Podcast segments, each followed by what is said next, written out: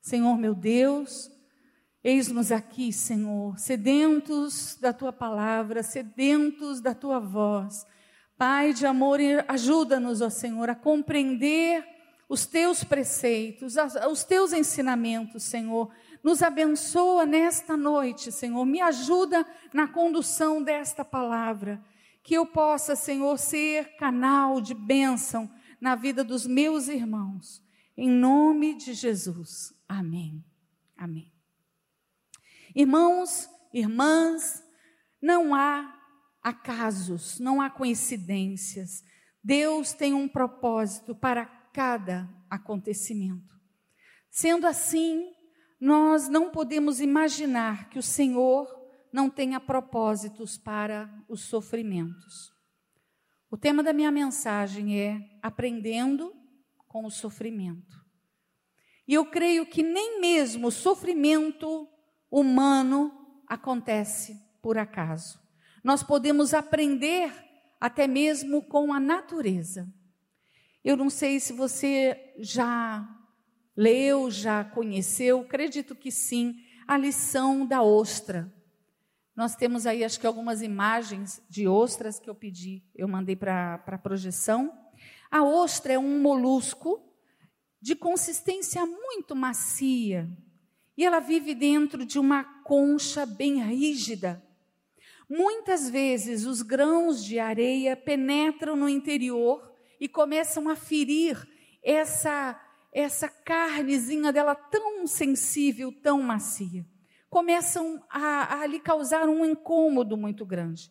Incrível, irmãos, que a reação da ostra é se movimentar e lançar uma substância que tem dentro da ostra, chamando, chamado nacar, e essa substância e esse movimento, com tudo aquilo, com aquele grão que tanto machuca, tanto afere, aquilo vai quebrando os seus, os, as pontas desse grão de areia, esses movimentos frenéticos que a ostra faz, de, de tamanho sofrimento, vão agindo nesse grãozinho, aparando as pontas afiadas e pouco a pouco aquele grão tão perverso, né, que está lhe machucando, vai se arredondando e se tornando bem lisinho, e com a substância que a ostra libera.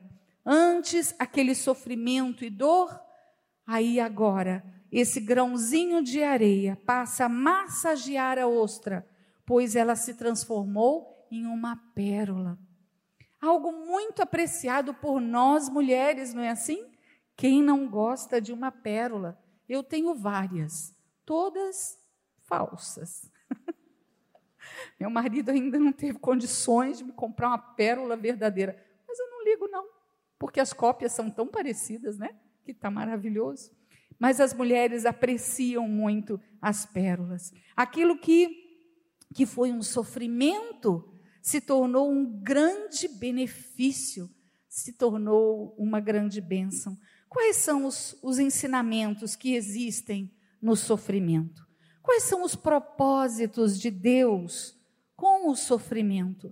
Quero te dizer que o nosso Deus não é um Deus sarcástico. Ele não se satisfaz com o sofrimento, mas o nosso Deus é um Deus pedagógico. E ele está sempre nos ensinando. Ele aproveita qualquer situação para nos ensinar. E a primeira lição, o primeiro entendimento que nós podemos ter com o sofrimento é que o propósito, número um, o propósito do sofrimento entre os ímpios, qual será o propósito de Deus com o, do, sofrimento entre os ímpios, aqueles que não servem ao Senhor? O propósito dele é manifestar o caráter santo de Deus, é para fazer uma divisão o Senhor mostrando: opa, olha, você está vivendo errado, eu não aprovo isso, eu sou santo. O Salmo 107, versículo 17, afirma que os ímpios serão afligidos por causa dos seus pecados. Do que se queixa o homem? Dos seus muitos pecados. As dores e as angústias sobrevêm aos incrédulos como consequência das suas transgressões. Há pessoas, irmãos, que vivem com o coração longe de Deus, se afundam nas suas iniquidades, que quando sofrem, se perguntam: por que, que eu tenho sofrido tanto? Ele não consegue identificar pelos seus olhos naturais que está em falta com o grande, o Senhor do universo. E Deus, por causa da sua própria santidade, além de abominar o pecado, não pode ficar impassível diante de práticas pecaminosas. Nós vemos um Deus dando oportunidade ao homem de se arrepender, dando oportunidade ao homem de se avaliar. Como eu disse, nós podemos enxergar Deus e grandes ensinamentos na natureza. O Senhor se faz presente no pôr do sol, no nascer do sol, numa tempestade, no canto do pássaro. Não há justificativa para ninguém. No grande dia do Senhor, dizer, chegar ao Senhor e dizer, mas eu não sabia. Ora, o nosso Deus vai dizer: Você não viu a minha obra? A obra que eu fiz, eu estava nela. Não há desculpa. Ele age assim, permitindo sofrimento àqueles que vivem na prática do pecado. Isaías 26, 9 diz que o sofrimento que Deus permite aos ímpios tem por objetivo levá-los a aprender a viver uma vida reta. Nós estamos vivendo algo inimaginável para a nossa geração. Sabíamos nos livros de história sobre pandemias no passado, você estudou sobre isso, mas agora estamos experimentando, estamos vendo o que aquelas gerações lá no passado passaram. E eu vejo que o Senhor utiliza dessas situações para tocar no coração do homem, para que ele se lembre, para que ele se volte para Deus. E uma das maneiras de levar uma pessoa ímpia a viver uma vida correta é aplicando-lhe uma penalidade. Porque aí ele dói, ele sente, ele tem o medo e aí ele se lembra do Senhor. Aqueles que abrem os seus corações. A manifestação da justiça de Deus tem um efeito saudável dentro da sociedade, pois as pessoas começam a andar em retidão pelo medo da punição. É assim. Nós somos assim. O ser humano é assim. Me lembro que nas primeiras semanas, na primeira semana da pandemia e do lockdown, e a gente não podia sair de casa, e havia um terror que envolvia todos, tantas notícias, tantas informações. Quem aí não perdeu a noite de sono com medo do que estava acontecendo, sem compreender o que estava acontecendo? E eu me lembro que a minha vizinhança, o prédio que fica ao lado, a, atrás da minha casa, ai irmãos, olha, a turma ia para a varanda orar, a turma ia para a varanda com violão cantar, rezavam, estavam em pânico, desesperados. E eu lembro que uma, uma dessas noites, eu estava na minha janela e todo o prédio, as pessoas na varanda. Eu estava vendo a eles e todos eles estavam me vendo. Aí eu pensei, vou aproveitar isso aqui agora. E aí eu falei: Ei, boa noite! Aí falaram, boa noite. E eu falei assim: eu quero fazer uma oração por vocês, vocês aceitam? E eles disseram, sim, por favor. E eu comecei a orar. E, irmãos, parecia que tinha um microfone na minha garganta. E eu orei, e eu clamei, e falei principalmente que o Senhor abrisse aqueles corações e que eles pudessem ter a oportunidade de conhecer o Deus do universo, mas aquele Deus pessoal, aquele Deus amigo, mestre, bom pastor. E fiz aquela oração e eles agradeceram e todos deram boa noite e entraram. Pergunte para mim: tem tido oração na varanda?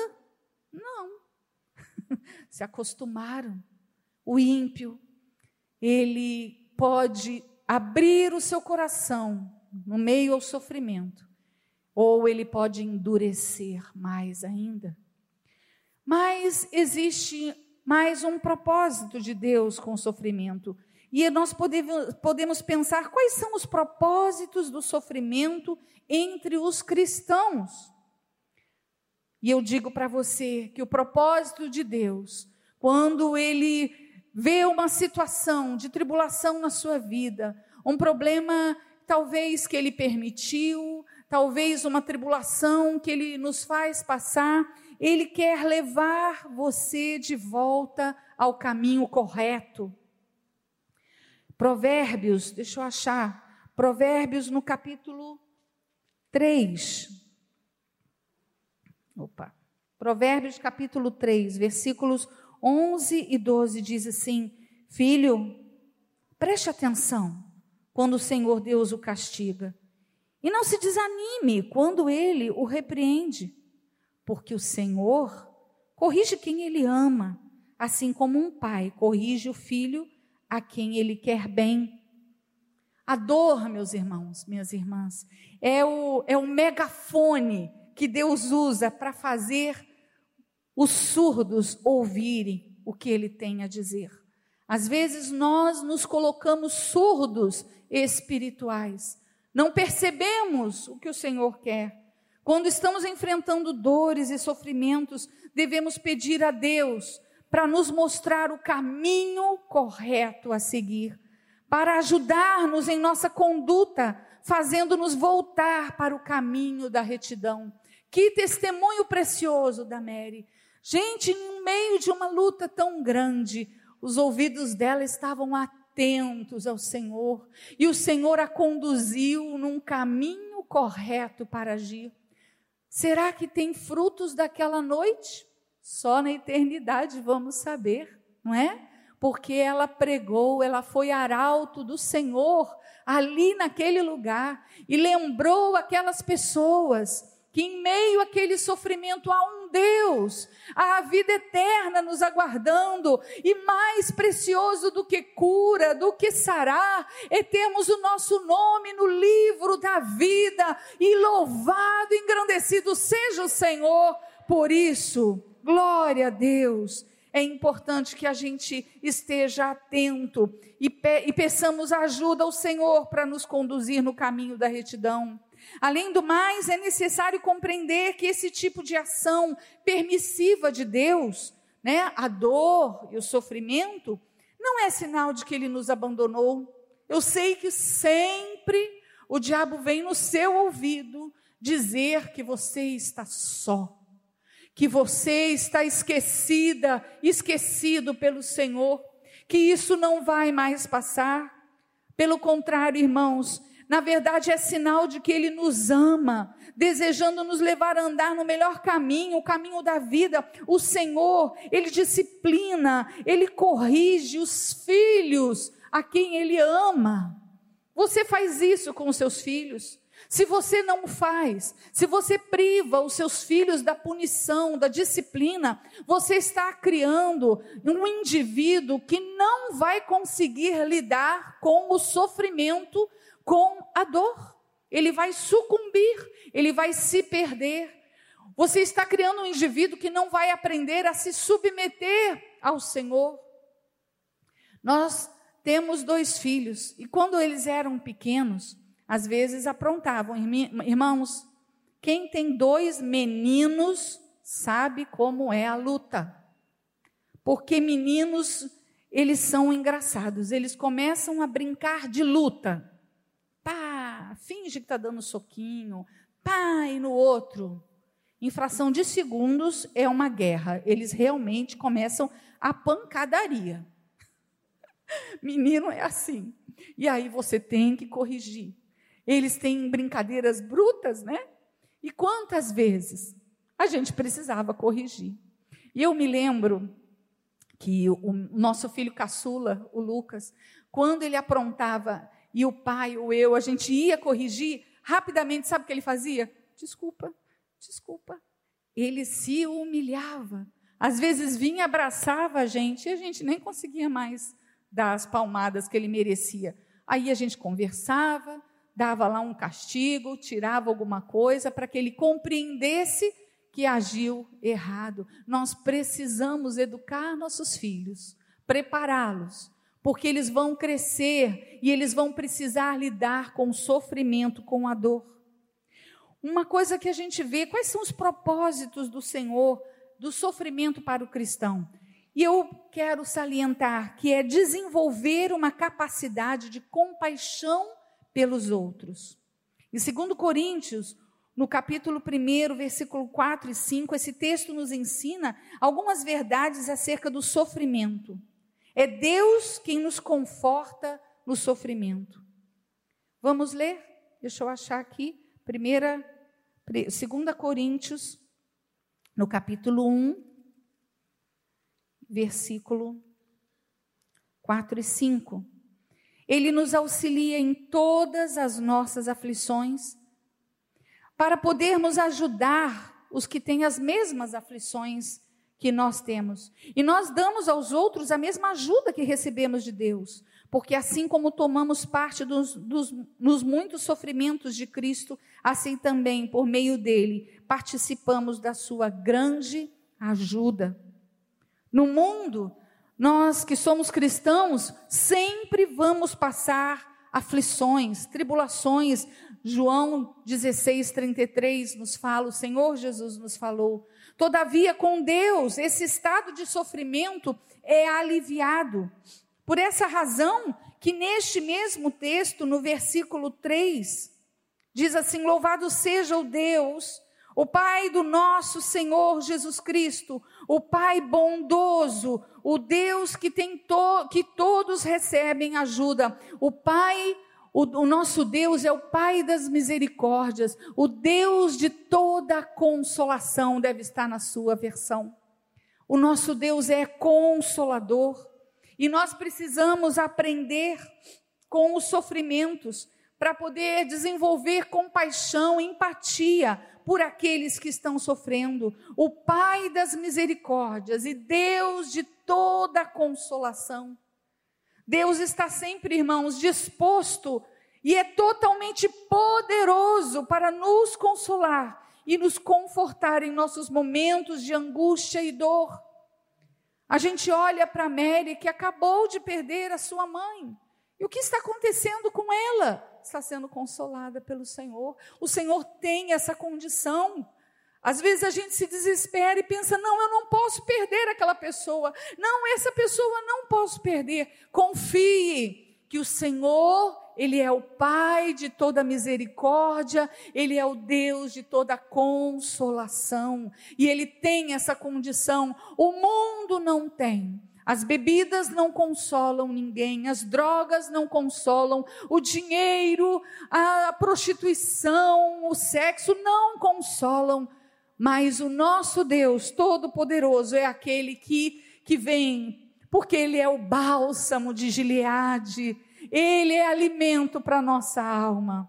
É Deus quem nos capacita também para confortar os, os nossos irmãos nos sofrimentos. E eu creio que toda essa experiência que a Mary teve, ela está apta a consolar pessoas que passaram, que vão passar, que estão passando pela mesma situação. O sofrimento, irmãos, é uma excelente escola, onde nós aprendemos a consolar, confortar as pessoas da mesma maneira que Deus o faz para conosco. Nós, seres humanos, somos diferentes de Deus. Enquanto Ele conhece todas as coisas, sem nunca ter experimentado nada, nós só conseguimos aprender e fazer algo através da experiência, da vivência. Nunca aprenderemos a confortar pessoas a menos que passemos pelo sofrimento e recebamos o conforto divino. Ah, como isso é real! Como isso é uma verdade? E o próprio Deus, se o próprio Jesus teve de aprender a obedecer pelas coisas que sofreu, tendo de experimentar o sofrimento e a tentação para poder socorrer os que são tentados. Hoje o pastor Ari, de manhã, pregou neste texto de Mateus, aonde Jesus é levado ao deserto para ser tentado. ele, o nosso Senhor, ele se fez carne, ele se, ele se fez ser humano. E para, e para é, compreender e consolar a todos nós, ele experimentou aquilo que um ser humano experimenta: fome, frio, abandono, sofrimento. Por isso ele aprendeu a obedecer o Pai. E ele, ele mesmo dizia que ele tinha prazer em obedecer à voz do Senhor, ao comando no, do nosso Deus. Ah, meus irmãos, nós precisamos aprender pela experiência, pela vivência. Amém? Quanto mais nós temos de aprender na prática sobre a consolação divina, para podermos consolar os que estão sofrendo, a gente precisa ter essa vivência para socorrer aquele que está precisando. Deus enviou Cristo para que a nossa consolação transborde por meio dele. Paulo também aprendeu a glorificar o merecedor de todas as graças que recebemos de Deus. Ele também glorificou. Como recebemos a capacidade de consolar, temos de aprender a glorificar a Cristo, porque toda a nossa capacidade de confortar é transbordada por meio de Cristo. O Senhor disse para que nós deveríamos dar graças sem cessar. Sobre o que nós, nós devemos agradecer? Sobre tudo. Sobre a bênção e sobre o sofrimento. No dia bom e no dia mau. Precisamos aprender a agradecer ao Senhor e confiar. Confia nele, meu irmão, minha irmã. Se você está vivendo uma situação difícil, confia nele, porque o Senhor quer te consolar para te capacitar a ter compaixão com outras pessoas. Outra, outro propósito que a gente vê do sofrimento na vida do cristão é confirmar o valor da fé, da nossa fé. 1 Pedro, 1 de Pedro 1, 6 e 7, nos fala sobre o sofrimento, que ele é um meio que Deus usa para fazer o crente crescer na sua fé. Pedro diz que o sofrimento é comparado à ação do fogo. A ação do fogo, ela é uma ação múltipla. O fogo ele destrói, não é assim? Ele consome, ele aniquila. Mas a escritura cita o fogo aqui como um elemento purificador, um elemento que torna o objeto aprovado, aperfeiçoado, confirmado, apto. Eu tenho tido aulas de cerâmica. Eu vou toda segunda-feira, é o meu dia de ir num ateliê de cerâmica. E ali eu tenho aprendido a pegar o barro, aquela argila, e eu amasso o barro. Sabe quantas vezes tem que amassar o barro para trabalhar nele? 50. E a minha professora é rígida. Amassou 50? E eu, 30. Não, 50. 30 não, 50. Tem que amassar. Eu chego a suar, cansa. E você amassa o barro. E aí você trabalha aquele barro, vai moldando. Depois que ele está moldado e ele está seco, ele vai para o forno, 900 e tantos graus. E o fogo faz o quê? Enrijece ele. Mas ainda não está pronto, ele precisa de mais fogo. E aí a gente pinta aquele vaso, aquela, aquela peça de barro, pinta com uma tinta especial que vitrifica o esmalte. E aí ele volta para o forno. E agora, qual é a temperatura? Menor do que 900? Não, 1240. É mais forte ainda. Ah, queridos, quando a professora abre aquele forno, depois que esfriou, e ela pega, gente, é a coisa mais linda. Você vê uma obra que antes era um barrinho e aí se transformou numa peça. E assim eu tenho aprendido acerca da minha vida com o Senhor, porque ali aquele vasinho ele se torna apto para o uso. Eu gosto de fazer peças utilitárias. Então eu faço pratos, copos, xícaras, jarras, enfeites, várias coisas. E para poder usar, para aquilo ficar apto, porque uma peça de barro feita em alta temperatura, depois ela pode ir no forno, no micro-ondas e na lava-louça. Ela, ela vai ficar resistente. O Senhor nos submete ao fogo, à provação, porque Ele quer nos deixar aperfeiçoados, confirmados, aptos, prontos a sermos vasos úteis nas mãos do Senhor. O processo de confirmação de nossa vida, da nossa fé, é comparado ao processo da depuração do ouro pelo fogo. A gente usa uma aliança e essa aliança ela foi trabalhada pelo ourives a alta temperatura para que conseguisse atingir a perfeição, a pureza, tirar toda a impureza e assim deixar essa aliança de ouro tão bonita, tão maravilhosa. O Senhor quer confirmar a nossa fé. Pedro diz que a confirmação de fé vem por uma gama de sofrimentos. O fogo é sinônimo de sofrimento causado pelas provações. Nós passamos por ele e por meio dele somos confirmados em nossa fé, mas ele não nos destrói, ele não nos queima. Ao contrário, nos edifica. Os destinatários da carta de Pedro estavam sendo provados com aflições. Não haveriam de sofrer por muito tempo, mas estavam sofrendo para que o valor da sua fé fosse confirmado. O sofrimento tem várias manifestações, meus irmãos, e Deus permite várias formas para causar crescimento no meio do seu povo. Eu posso dizer que na minha vida, em muitas situações, eu e meu esposo passamos por provações, por tribulações, por momentos difíceis, mas eu reconheço em cada uma deles o, a escola do meu Deus, a pedagogia do Senhor me ensinando. Sabe o que me resta a mim, a você? Sermos bons alunos. Você precisa ser bom aluno. E como é um bom aluno? É aquele que é atento, é aquele que estuda, é aquele que se submete à autoridade do seu professor, à autoridade do seu mestre. Pedro diz que os crentes seriam contristados o que é ser contristados? É ser entristecidos por várias provações. Esse teste de fé está longe de ser uma experiência agradável, irmãos. Se viver a provação, o sofrimento, não é prazeroso. Não é. Pedro diz que o sofrimento para a confirmação da fé vem quando é necessário. Nem todos os cristãos que passaram por este mundo experimentaram muitos sofrimentos dos quais Pedro falava. E ele diz para a gente se exultar nisso, agradecer. Mas e se você passa? Se você tem passado provações, alegre-se no seu coração, alegre-se no presente, porque eleve esse tempo e se necessário sejais contristados por várias provações, e ele diz que essas provações não vão durar muito tempo, é por um breve tempo.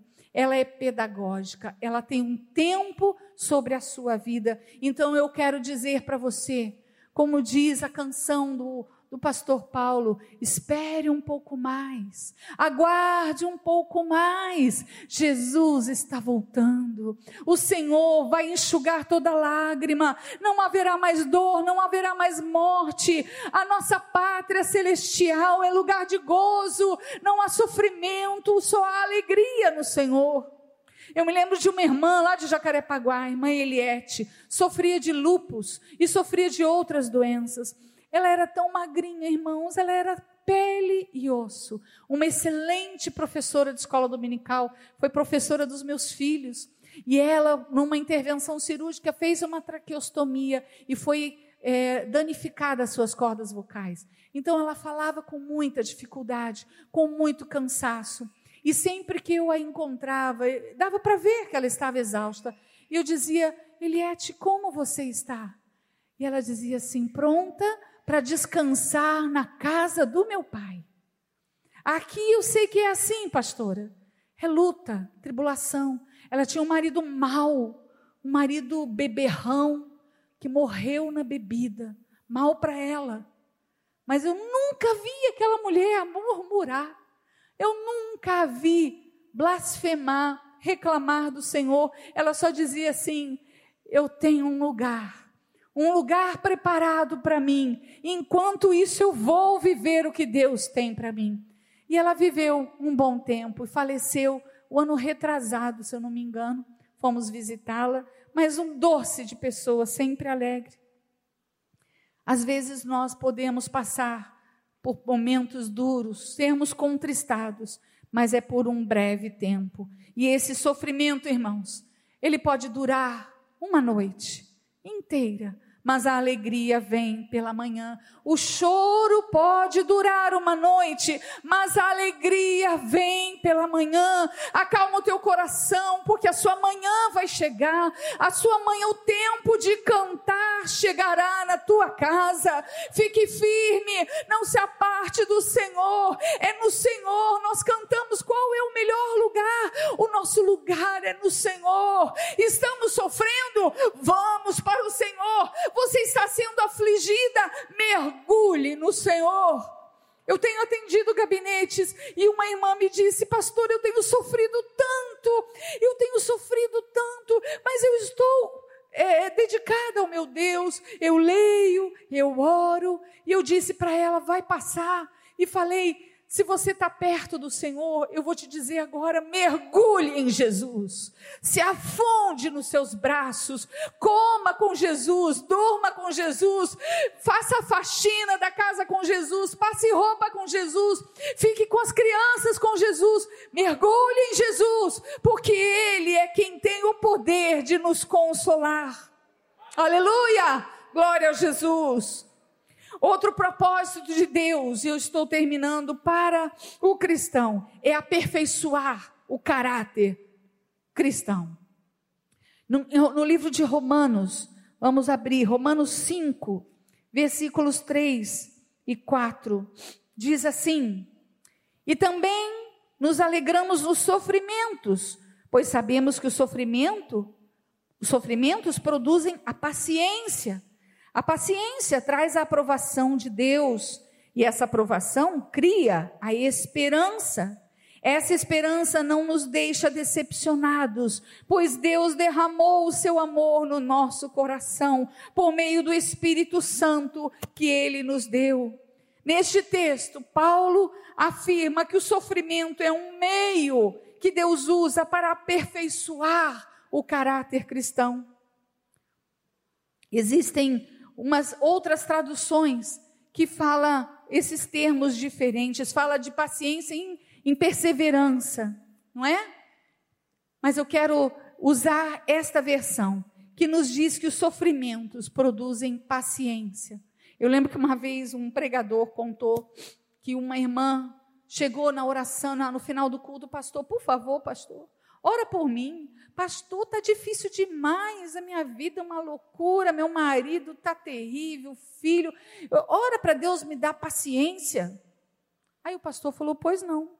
E ele começou a orar e falou: Senhor, envia muita tribulação para tua filha, muita luta e sofrimento. Pastor, que pastor? Que isso? Ela interrompeu a oração. Ué, mas você não pediu paciência? A paciência ela vem pela tribulação. Ah, não, então peraí, pastor. Então eu vou mudar minha oração. São as coisas cômicas que acontecem né, nas nossas vidas. Mas a verdade é essa. Não se desanime. Se você tem vivido tribulações, é porque o Senhor quer aperfeiçoar o seu caráter. Ele quer produzir, fazer de você uma pessoa paciente. Você é nervoso, você é ansioso, você vive em ansiedade, pois o Senhor quer te fazer paciente. O Senhor quer trabalhar em você e em mim. O Senhor quer moldar o nosso caráter. Paulo diz que os sofrimentos produzem paciência, persistência, constância.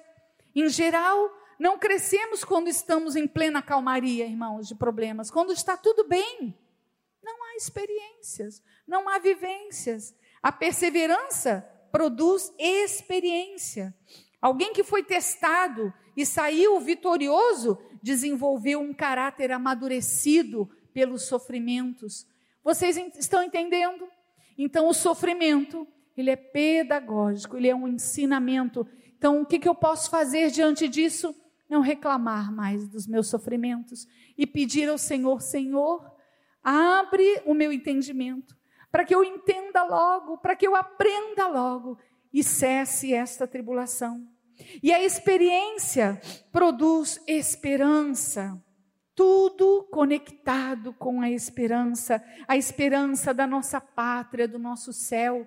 Quem é a esperança? Irmãos, o Senhor Jesus é a nossa esperança. Eu amo um versículo, Romanos 12, capítulo 12, versículo 12, que diz: Alegrai-vos na esperança, sede pacientes na tribulação, persevera na oração. Jovem, vocês querem bênção, vocês querem passar nos seus concursos, nas provas? Vocês querem encontrar o amor da vida de vocês? Vocês querem boas profissões?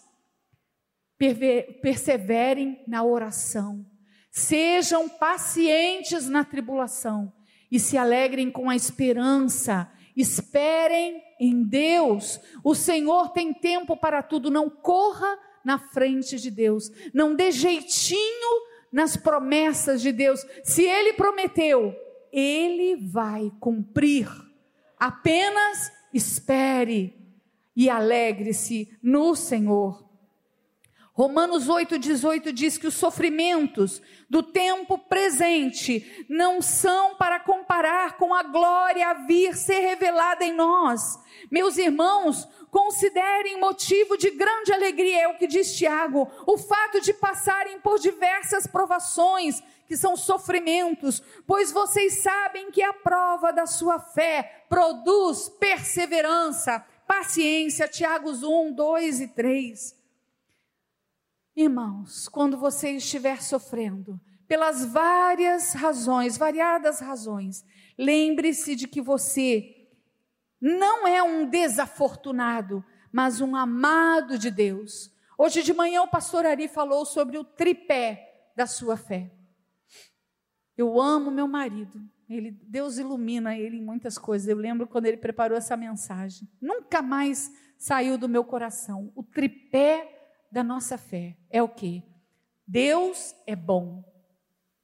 Isso tem que ser uma coluna na sua vida. Deus é bom. Se eu estou sofrendo, está doendo, ele está vendo, mas ele é bom, ele não faz nada ruim para mim. Se ele está permitindo, é porque ele sabe ou ele vai me dar jeito, meios que eu suporte. Segundo o tripé, Deus me ama. Escreva isso nos azulejos da sua casa. Deus é bom. Deus me ama. Coloque por toda a sua casa. Por que, que eu estou dizendo isso? Porque o diabo, no meio da tribulação, ele vem te dizer: Deus não te ama, viu? Olha, esqueceu de você. Olha quanto tempo você está orando e ele nem te responde porque ele não te ama. Isso é mentira. O Senhor Deus, ele nos amou de uma tal maneira que ele enviou Jesus. Ele deu o único filho por mim e por você. Ora, irmãos, isso não é amor. Isto é amor. Você não está só, o diabo diz que você está só. Mentira. Não acredite no diabo, ele é, ele é mentiroso, ele é o pai de, da mentira. Deus é bom, Deus me ama. E o outro tripé, Deus é fiel. E sabe qual é a fidelidade dele? Ele disse: Eu nunca te deixarei, eu jamais te abandonarei. A Mary estava sozinha no hospital, seu marido não pôde ir, sua irmã precisou sair, o cunhado.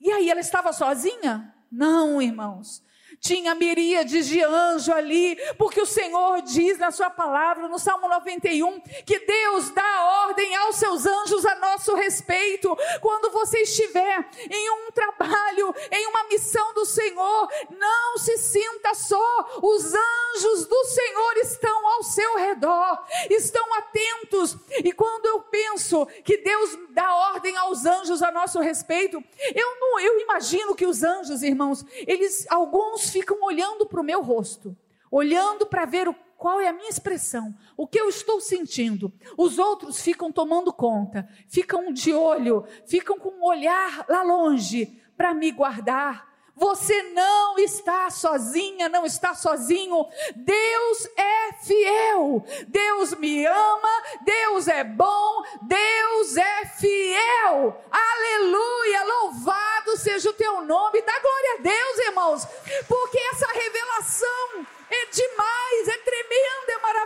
casa. Escreva na sua casa, coloque na sua agenda, coloque aí na sua, na sua tela do computador, do seu celular. Coloque esse tripé da sua fé. E para terminar, eu quero dizer para você: faça pérolas.